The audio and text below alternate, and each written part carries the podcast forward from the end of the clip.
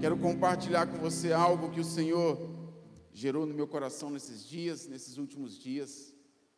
Eu tive a, a graciosa oportunidade de fazer uma viagem a Salvador. Nessa última semana eu fui com meu pai. E que tempo precioso!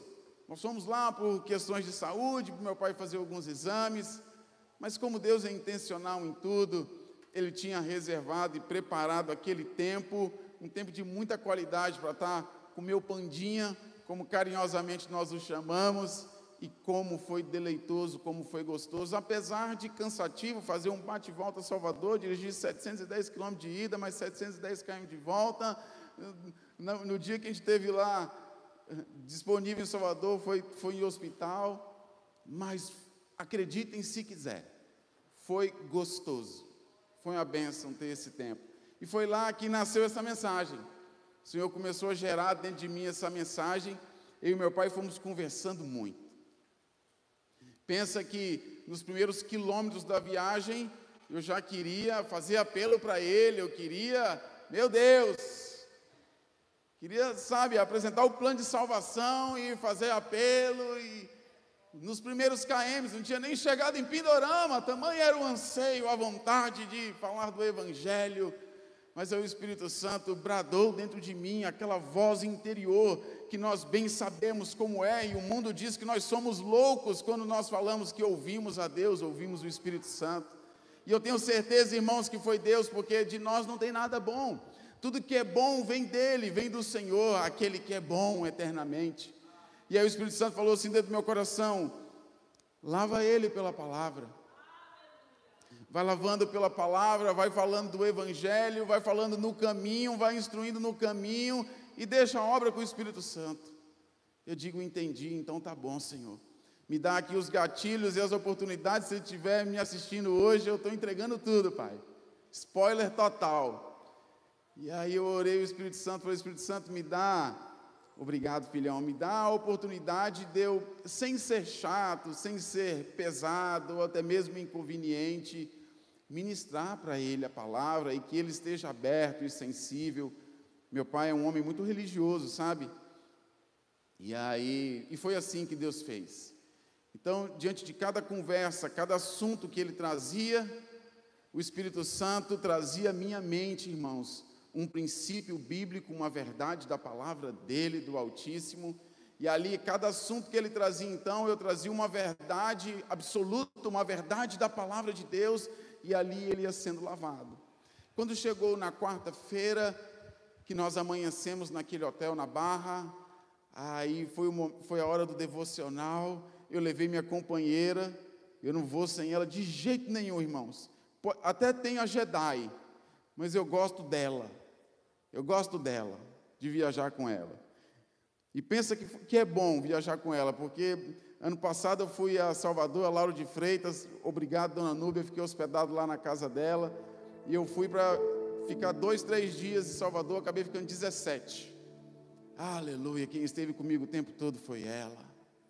Ah, também vieram tantas mensagens, tanta coisa boa na bagagem, junto com a palavra, e levei e uns, uns tempos atrás eu tinha presenteado meu pai com uma Bíblia igualzinha. Essa nova Bíblia viva. É, a capa é um pouco diferente, mas a versão é a mesma. Eu disse, meu pai, essa versão é tão agradável, ela é tão boa de ler, de aprender, de meditar. Leia nessa versão. E ele falou: Eu quero ler mesmo. Eu estou na fase da minha vida que agora eu quero ler as Escrituras. Eu digo que bênção, então eu vou comprar uma para o senhor. E fui na internet, corri, e fui no comércio local primeiro, não tinha essa versão. E aí eu fui para a internet então e comprei essa versão. Olha só como Deus é intencional e como as coisas acontecem. Isso, isso foi ano passado, irmãos. Quando foi esse ano que fizemos essa viagem juntos, ele estava lendo, estava em, estava em Êxodo. E aí eu disse a ele: Meu pai, Leia agora o Novo Testamento, comece a ler o Evangelho de Marcos. E ele falou assim: E pode meu filho fazer assim? De Êxodo vai pular isso tudo? Eu digo: Pode, leia. Ah, meu filho, é porque eu gosto de história. Eu digo: Aleluia, eu também. Então leia os evangelhos, porque ali é a história de Jesus Cristo. E aí ele começou a ler o Evangelho de Marcos e realmente constatou que ali tem as histórias e começou a se deleitar na leitura do Evangelho de Marcos. E aí, depois, eu, e eu por sua vez, eu estava lendo, finalizando a leitura de 1 Coríntios, e naquele dia eu estava lendo 1 Coríntios 15. Em 1 Coríntios 15, você que conhece de Bíblia sabe que fala sobre a ressurreição de Cristo e também da vida após a morte da nossa vida após a morte.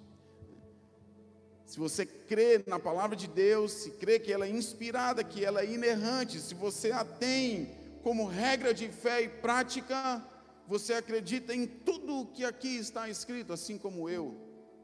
E aqui está escrito categoricamente: Paulo afirma, irmãos, que Jesus Cristo ressuscitou e que Ele é a primícia dos que dormem e juntamente com Cristo, Ele vai ressuscitar todos aqueles que permaneceram em Cristo, que foram fiéis, que o obedeceram, estes serão ressurretos.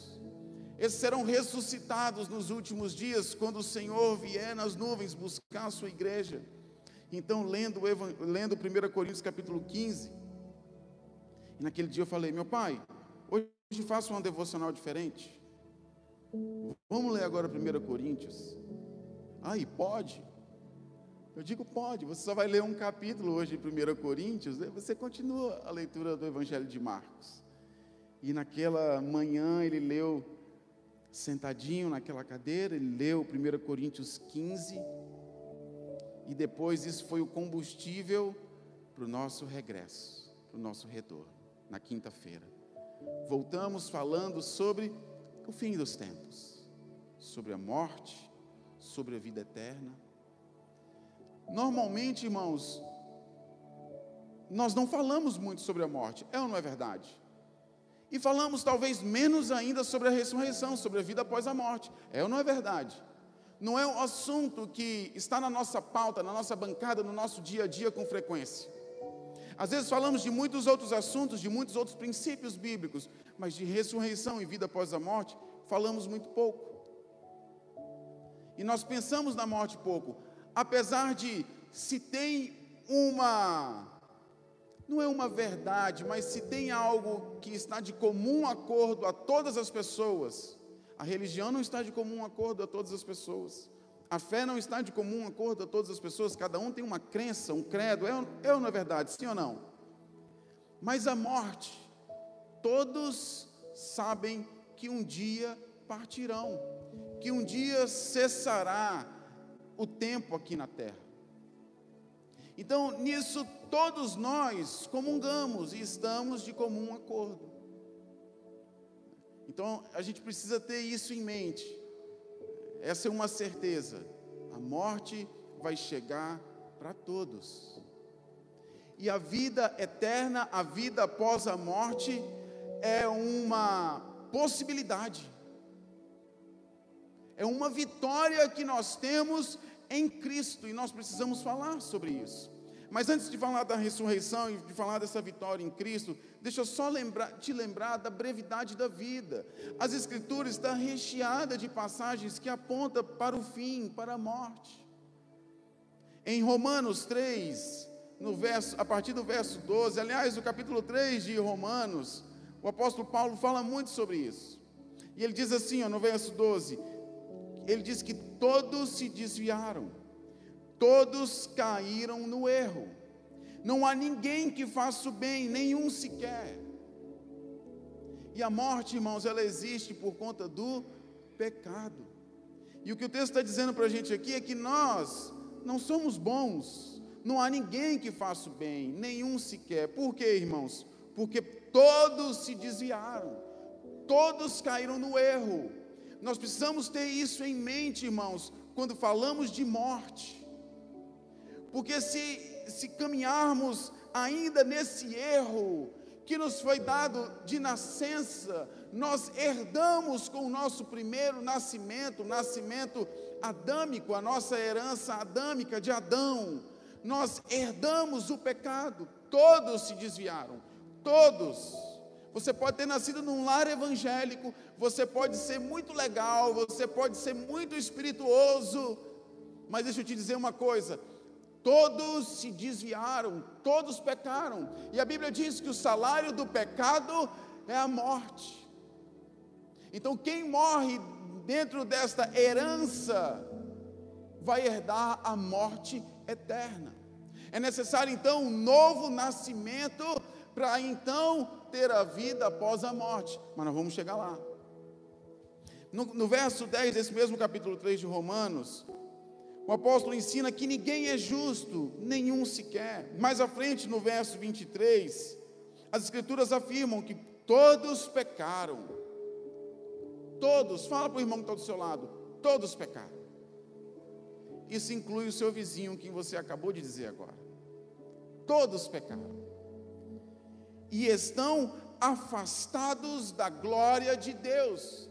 Porque Deus, irmãos, Ele é santo. As Escrituras dizem que sem a santidade ninguém verá o Senhor. Mas por conta do pecado, irmãos, nós somos destituídos, ou seja, afastados da glória de Deus. O apóstolo Paulo fala em 1 aos Coríntios, no capítulo 15, no verso 21 e 22, ele diz assim: A morte veio ao mundo por meio de um só homem, e a ressurreição dos mortos também veio por meio de um só homem. Pois assim como todos morrem em Adão, o que, que acontece com, que na, com quem nasce em Adão, irmãos?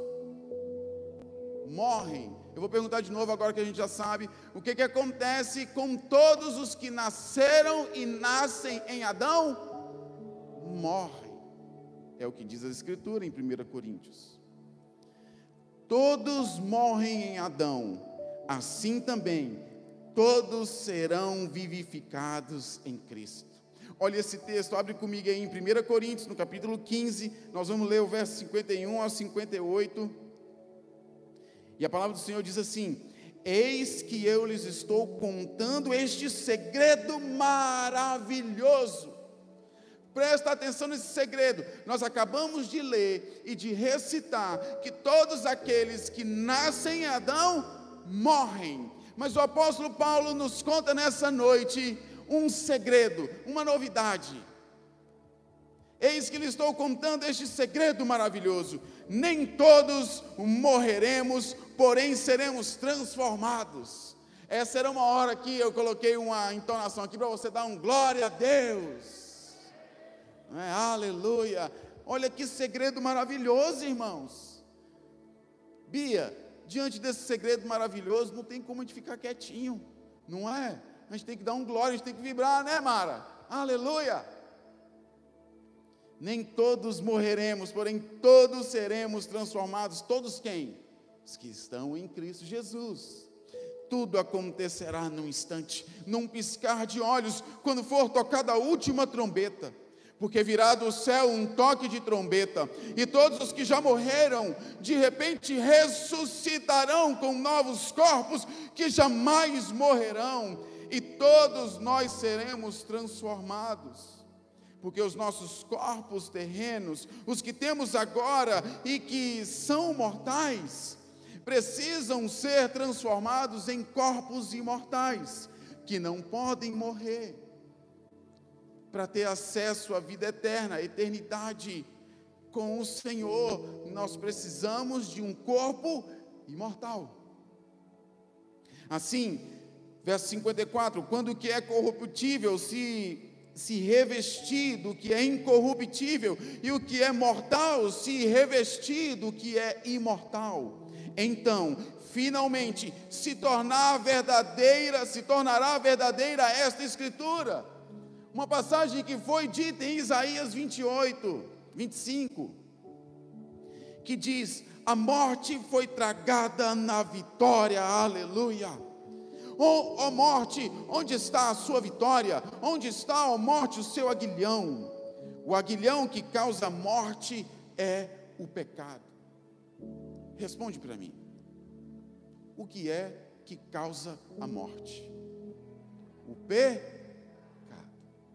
Está todo mundo fera, aleluia. E a força do pecado é a lei.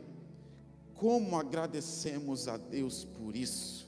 É Ele quem nos faz vitoriosos por meio de Jesus Cristo, nosso Senhor. Portanto, meus queridos irmãos, já que é certa a vitória futura, sejam fortes e firmes, sempre dedicados ao trabalho do Senhor, pois vocês sabem que nada do que vocês fazem para o Senhor é inútil. Sejam fortes. A gente precisa estar consciente disso. A nossa vida é muito breve, ela é muito passageira, ela é muito efêmera diante da eternidade. O que é a nossa vida, irmãos, nesta terra diante da eternidade? O apóstolo Tiago, na sua carta, no capítulo 4, verso 14, ele faz essa pergunta. Ele diz que é a sua vida. É o homem que está fazendo planos de aumentar os seus celeiros, de prosperar, de viajar, de fazer isso, de fazer aquilo outro, de empreender. E a palavra do Senhor vem através do apóstolo Tiago e nos pergunta: que é a sua vida? Vocês são como a neblina que aparece por um pouco de tempo e depois se dissipa. Normalmente nas madrugadas, nas primeiras horas do dia, quem anda aí nessa, nessa estrada aqui, Porto Eunápolis, é, essa região de Mata Atlântica, consegue contemplar ali a serração, a neblina. E ela, quando vem o sol, o calor do sol, irmãos, aquela névoa, aquelas partículas vão se levantando e forma aquela neblina que parece uma fumaça, que é como se fosse um vapor de água, né? Assim. E ali, irmãos, a cada à medida que o sol se esquenta, que o sol brilha, aquelas gotículas vão evaporando e acaba. É muito rápido, minutos, talvez horas e acabou. O que o Tiago está dizendo é que a nossa vida é assim, ela é breve, é efêmera, é assim como a neblina, é muito rápido, irmãos. O salmista, no Salmo 90, verso 8, ele fala sobre o limite da nossa vida. E ele diz assim: Isso aqui é Moisés, é Moisés falando, irmãos.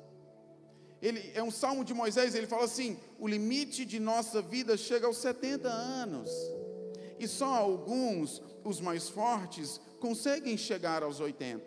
A bem da verdade é que a Bíblia nos ensina que o homem não vai viver mais do que 120 anos. Não vai viver mais como Matusalém, Enoque, Adão, esse pessoal que viveu 500, 600, 700, 800 anos. Matusalém acho que foi o que mais viveu, né? Quem, quem é bom de estatística aí pode gritar e soprar, eu não lembro quantos anos. Mas as escrituras dizem que nós não vamos viver mais isso, Beca, Ninho.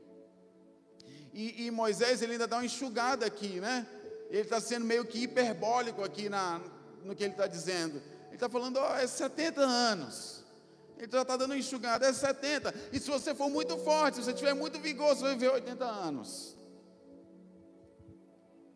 Entretanto, são anos difíceis e sofridos pois a vida passa depressa e nós desaparecemos. Como é que Moisés falou que a vida passa? Depressa. É breve ou não é, irmão? Sim ou não? É breve. Mas aí ela pode se tornar eterna. Diante da ressurreição, diante do nosso compromisso com Jesus ela pode se tornar eterna. A Bíblia diz que Cristo ele é a primícia dos que dormem. Olha só esse texto em 1 Coríntios, no capítulo 15, no verso 20. Mas de fato, essa é uma conclusão categórica do apóstolo Paulo. Ele diz: de fato, Cristo ressuscitou dentre os mortos. Isso não é uma pergunta, irmãos, é uma afirmação. Cristo ressuscitou dentre os mortos, sendo Ele as primícias dentre aqueles que dormiram. O que é a primícia, irmãos? É o antigozo, é o prelúdio, é o primeiro fruto. Vocês lembram que lá na lei, eh, lá em Levíticos, o, o, cereal, o primeiro feixe da colheita, as primícias eram entregues ao Senhor. Porque o princípio é: se as primícias forem santas, todo o resto será. Se a raiz for santa, os ramos também vão ser. As primícias santificam tudo. E a, toda a Bíblia aponta para Cristo. Esse ritual, essa entrega está mostrando as primícias de Jesus, o primeiro que foi colhido, o primeiro que foi ceifado, a primeira vida que foi entregue, sacrificada.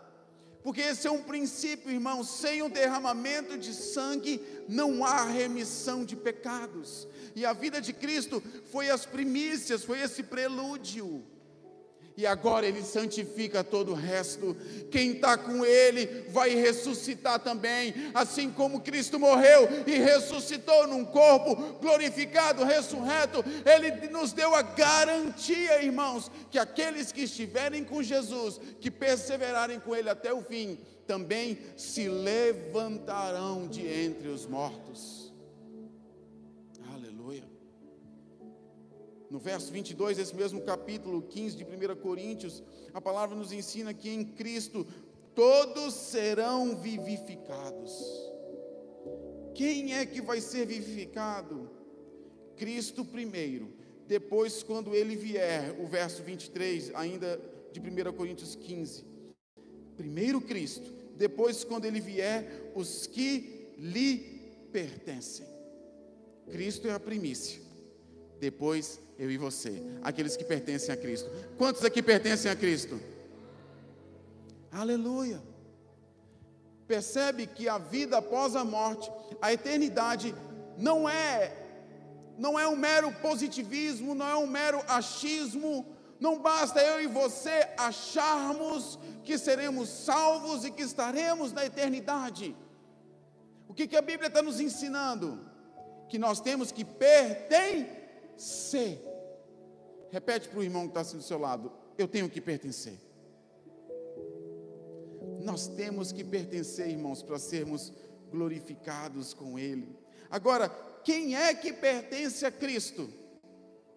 Eu te respondo com a passagem no Evangelho de João, no capítulo 1, versos 12 e 13, que diz: Mas a todos que o receberam, aos que creram nele. Eu repito, a todos os que receberam, que o receberam e que creram nele, ele deu o direito de se tornarem filhos de Deus.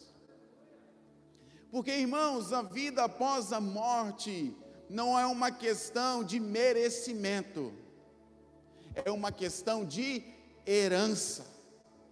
Nós herdamos quando você recebe uma herança do seu pai ou da sua mãe, da sua família, você não recebe porque você merece. Outra pessoa que não seja da filiação, que não seja, não esteja debaixo da paternidade da família, que não esteja escrito dentro do testamento, outra pessoa não pode receber a sua herança. Você está guardado. É assim ou não é? Ninguém pode receber a sua herança. Ah, mas o meu sobrinho, ele é tão querido, ele é tão fofo, ele pode receber. Não, não pode. No seu lugar, não pode. Só pode quem é filho. E quem é filho? Todos que o receberam. Todos que creram. E a Bíblia diz: com o coração se crê, mas com a boca se confessa que Jesus Cristo é o Senhor. E quando eu confesso Jesus Cristo como meu Senhor e Salvador, ele me alcança, irmãos. Ele me resgata, ele me compra. Ele rasga o escrito de dívida que constava contra mim. Toda, toda acusação, toda condenação por conta da minha primeira herança. O meu primeiro nascimento, eu herdo o pecado. Não é merecimento, lembra? É filiação. Nós somos frutos do primeiro Adão. E o primeiro Adão pecou. Qual é a nossa herança? Pecado. E qual é o salário do pecado? A morte. A morte veio para todos, irmãos.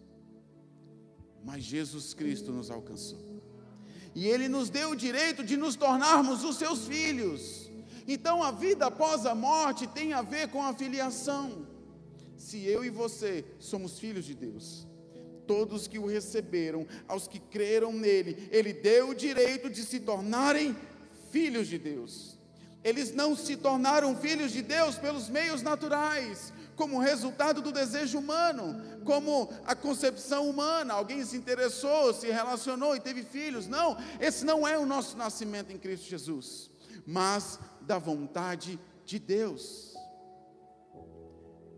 Quem pertence a Cristo, irmãos, é aquele que é comprado pelo Senhor. E aí, em 2 aos Coríntios, no capítulo 6, o verso 19, a parte B e o verso 20 diz assim: Seu próprio corpo não lhes pertence. Presta atenção. Quem pertence a Deus é aquele que é comprado por ele. Sim ou não? É aquele que é comprado por ele. Esse pertence a Deus. É o que diz as Escrituras. Seu próprio corpo não lhe pertence porque Deus comprou vocês por preço elevado. Deus não é um Deus de jeitinho, irmãos. Deus é Deus de princípios. E eu falei aqui, eu reitero: sem derramamento de sangue não há remissão de pecados. E Ele pagou, Ele nos comprou, Ele pagou o preço, irmãos, Ele se entregou, o sacrifício substitutivo, o santo, aquele que não pecou, aquele que não nasceu da natureza adâmica, porque vocês se lembram como Jesus Cristo foi concebido? Aleluia, tem um mistério aqui. Por que Jesus Cristo não tem pecado, irmãos? Porque ele não nasceu, ele não herdou a natureza adâmica, ele não é fruto de uma semente de homem. A Maria concebeu pelo Espírito Santo, irmãos. Ele não herdou o pecado, ele é santo. E o seu sacrifício, a sua santidade é suficiente de uma vez por todas para nos comprar, para nos resgatar e nos regenerar e nos dar uma nova vida e uma esperança do porvir, irmãos, porque essa vida é efêmera, é breve, é passageira demais. Hum, mas a eternidade é para sempre. Porque Deus comprou vocês por preço elevado, Ele nos comprou, esse preço foi a entrega do seu próprio Filho, o Santo pelo pecador, irmãos, o justo pelo injusto elevado preço. Portanto, glorifiquem a Deus com o seu corpo. E aqui eu quero caminhar para o final, chamar para cá o ministério de louvor para a gente concluir. Glorifiquem a Deus com o seu corpo. Isso é o que o Senhor espera de nós. Que nós não vivamos mais para nós mesmos. Que nós não vivamos mais para nos agradar ou apenas para agradar o outro, mas que nós vivamos para agradar aquele que nos comprou. Agradar aquele que pagou um preço elevado por mim, por você, agradar aquele que recebeu as nossas dores, as nossas marcas, o castigo que nos traz a paz, ele tomou sobre si, e pelas suas pisaduras nós fomos sarados. E a vida que eu vivo agora neste corpo, eu não a vivo mais para mim, mas eu a vivo para Cristo Jesus, para a honra e glória de Deus Pai.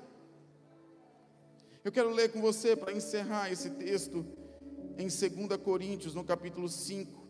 Esse texto de 2 Coríntios, o capítulo 5, ele é maravilhoso. Seja bereano, anote, depois vai para casa e leia. Leia 1 Coríntios 15, leia 2 Coríntios 5. Eles, eles, eles falam um com o outro Sabe, eles lançam maior luz nesse assunto da vida após a morte, da ressurreição. Como será o nosso corpo após a ressurreição? Como, é, como, como vai ser? Será que vai ter corpo? Será que não vai ter? É só espírito? Ou sei lá o que? Vai ter corpo? Será que no céu nós vamos conhecer uns aos outros? Será que nós vamos poder ver os nossos entes queridos? Leia as Escrituras, essa eu não vou falar. Se você quiser saber, venha na escola de discípulos, eu te falo. Aleluia. Vem que eu vou te dizer. Se você vai encontrar algum familiar seu que, que esteve em Cristo Jesus, aí eu te digo se você encontra ou não, pela palavra de Deus. Amém? Mas aqui eu vou fazer mistério, não vou falar essa não. Vamos ler aqui 2 Coríntios 5,15. Olha só que texto especial. Ele morreu por todos, para que todos quantos vivem, tendo recebido dele a vida eterna, possam viver não mais para si mesmos, para agradar-se a si mesmos, mas para aquele que morreu e novamente ressuscitou por eles. Esse é o nosso estilo de vida, irmãos. É assim que nós devemos viver a partir de quando Ele nos compra, a partir de quando Ele nos adota, a partir de quando Ele nos faz teus, quando Ele nos faz filhos do Altíssimo. Nós não vivemos mais para agradar a nós mesmos para satisfazer as nossas paixões, as nossas exigências, os nossos desejos, os nossos caprichos, porque eu não pertenço mais a mim mesmo. Eu agora tenho um dono. Eu sou escravo por amor. Eu fui comprado. Eu sou servo do Senhor, do Deus Altíssimo. Seja feita a tua vontade. Nós oramos isso na oração do Pai Nosso. Nós aprendemos a fazer essa oração, seja feita a tua vontade. Quem é que pode orar assim? Seja feita a tua vontade. São aqueles que o servem, são aqueles que o amam e que colocam Deus em primeiro lugar, o seu reino, a sua majestade e as outras coisas nos são acrescentadas, nós sabemos disso. Ainda nesse mesmo capítulo de 2 Coríntios 5, no verso 6 e o verso 9, eu quero ler com você. Agora estamos confiantes e compreendemos que cada instante que gastamos neste corpo terreno é tempo gasto longe do nosso lar eterno com o Senhor. Nós entendemos nessa noite que a morte espera todos. Nós entendemos que o, o salário do pecado é a morte. E nós entendemos que nós não devemos mais satisfazer a nossa vida cada tempo gasto nesta terra, irmãos, cada segundo, cada suspiro, cada suor, cada, cada, sabe, cada transpirar,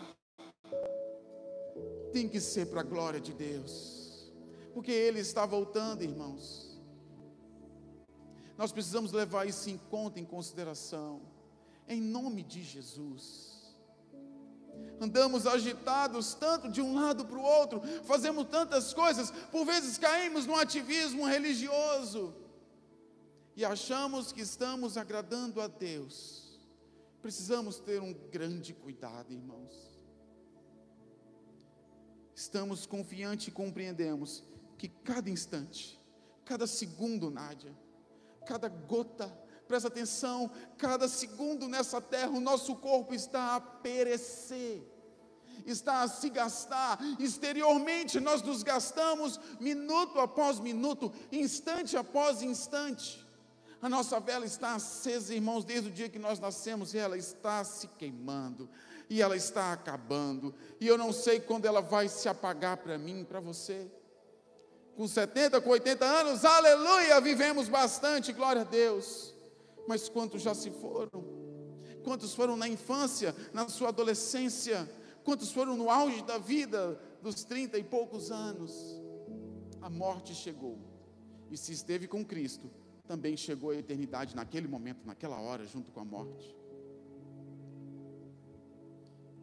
Cada instante que gastamos neste corpo terreno, cada instante que a gente satisfaz a nossa carne, cada instante que a gente atende a um projeto humano, um projeto meramente meu e seu, e não que nós não devamos sonhar, não que nós não devamos ter projetos, mas que eles sejam para a glória de Deus, que eles sejam para a glória daquele que nos comprou, nos justificou e nos deu a eternidade, como bons mordomos e embaixadores do Senhor, como um soldado, ele não se envolve mais nas coisas de fora, a não ser de cumprir a sua missão.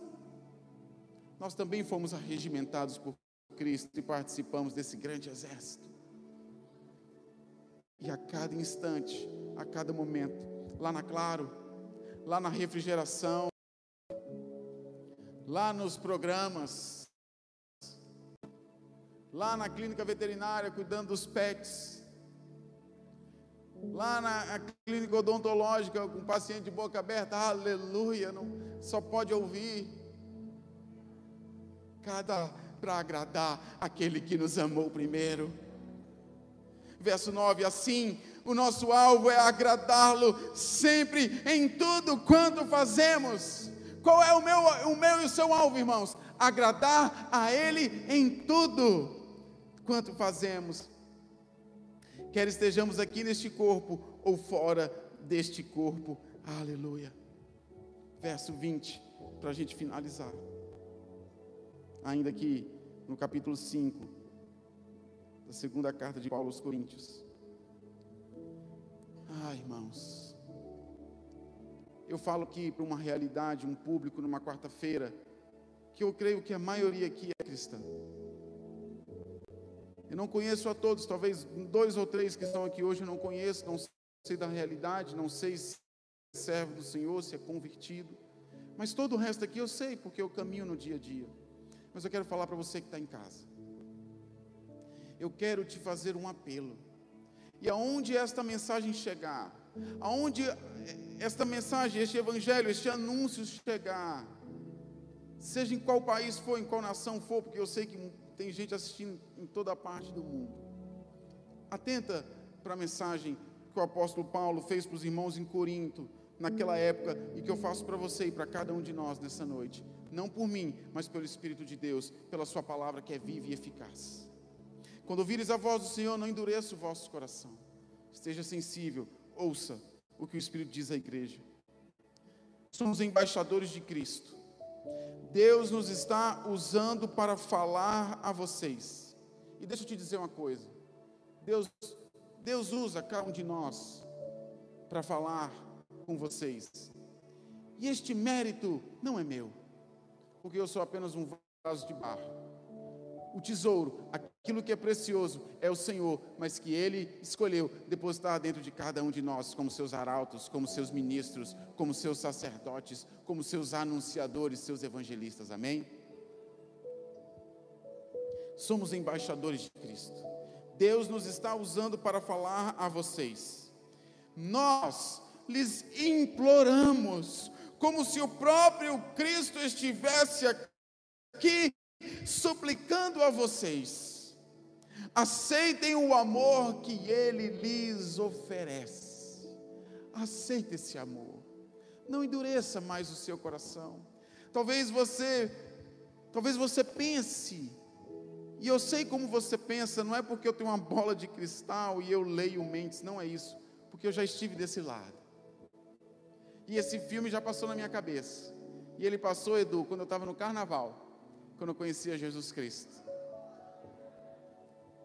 Estava ali, aquele trio elétrico, e o povo fazendo pantomima, porque pensa aí, não dá para ter nada falado, que o trio só engole. O povo está fazendo mímica. Mas é impressionante, Lu, como eu entendi tudo naquela noite. O mundo espiritual se descortinou. E lá tinha uma peça que representava o bem contra o mal. Eu ainda lembro Peter na perna de pau e falava assim, né? Contra Jesus Cristo e o povo de Deus falava, mate-o. Você lembra, Thay? Thay participou do Ministério de Artes. E ali naquela noite, eu ia para lá para deixar minha esposa para depois sair para brincar o carnaval. Aí na primeira noite eu parei lá e encontrei uns amigos. Encontrei uns amigos que aceitaram Jesus e que estavam vivendo essa nova vida e parei para conversar com eles. E naquela noite eu fiquei constrangido em continuar o circuito do carnaval. Fiquei lá com esse pessoal, sendo lavado pela palavra. Na segunda noite eu também fui, não consegui sair daquele lugar. Eu não entendia. Uma parte de mim queria sair correndo atrás do trio, aproveitar a minha adolescência, a minha juventude e sair correndo atrás do trio, aproveitar que a patroa agora era crente, eu digo, aleluia, o cenário está perfeito. Aleluia não, naquele tempo eu não falava assim, né? Eu dizia, malei. Ela vai ficar e eu vai ficar com os crentes e eu vou atrás das garotas. Mas naquela segunda noite eu também não consegui executar esse plano. Algo me segurou ali naquele lugar. E eu sei que foi o Senhor e os anjos dele. E na terceira noite, que eu cheguei lá convicto de executar o meu plano. vou deixar essa mulher e vou seguir atrás do trio. Foi rápido, irmãos. Quando eu encostei lá, teve uma bateria, uma primeira peça, eu ainda parei para assistir para não dar de mal educado. Fizeram um apelo e eu disse: Sim, Senhor, eu te quero. Mas nos dois primeiros dias, nos, dias, nos dois dias anteriores, foi uma luta que passou na minha mente. Bom, eu posso me converter, a minha garota se converteu, e o nosso negócio não está bom entre eu e ela, isso aqui vai azedar. Bom, eu posso me converter também. Mas o que, que, eu vou fazer com, a, com o cigarro? O que, que, eu vou fazer com a bebida? O que, que eu vou fazer com, com a fornicação? O que, que eu vou fazer com a prostituição? Porque tudo isso eu gostava, irmãos. Tudo isso eu gostava. E a mente, a luta, a luta, a luta. Então eu sei, eu sei, eu sei o que passa na sua mente, mas eu te imploro eu faço como o apóstolo Paulo fez para os irmãos naquela noite, naquele dia. E eu faço aqui agora com você. Nós lhes imploramos, como se o próprio Cristo estivesse aqui suplicando a vocês. Aceitem o amor que Ele lhes oferece. Aceita. O Senhor, Ele é longânimo. Ele pacientemente está nos aguardando, porque Ele não tem prazer no infortúnio, Ele não quer que eu e você pereça, Ele não quer que eu e você estejamos eternamente a ranger os dentes de sofrimento. Mas ele, ele deseja e espera e mostra e aponta o caminho, e Ele espera que a gente escolha a vida eterna. Isso que eu ponho diante de você: dois caminhos o da vida e o da morte, o da bênção e da maldição. Escolhe, pois, o da vida. O Senhor é longânimo e está nos dando tempo para o aceitá-lo. Como diz aqui o apóstolo Paulo, ele encerra dizendo assim: reconciliem-se com Deus. E eu comecei lendo um texto em Romanos 3 que diz: Todos pecaram e afastados estão da glória de Deus. E eu encerro essa mensagem dizendo: reconcilia-te com Deus, se aproxima dele, antes é tempo de oportunidade. Você pode, aí agora, onde você estiver, levantar sua mão e declarar. Se tiver alguém perto de você, faça, deixe que ouçam, diga: Senhor Jesus, eu te quero, eu o recebo como meu único e suficiente Salvador. Se você pode depois, procure uma igreja evangélica perto da sua casa. Se você mora aqui em Porto Seguro, vem para cá. Se apresenta aqui no projeto Adoradores. Descubra como nas nossas redes sociais e vem para cá. Nós queremos caminhar junto com você. Nós queremos eh, te ajudar a ser aperfeiçoado de um degrau de glória a outro degrau de glória, a permanecer com Cristo, a ser fiel com Ele, para herdarmos a vida eterna e nos reencontrarmos na glória. Aleluia. Eu já dei o spoiler. Que eu fiz, eu falei aqui, ah, você quer saber se vai encontrar alguém e tal e tal. Amém?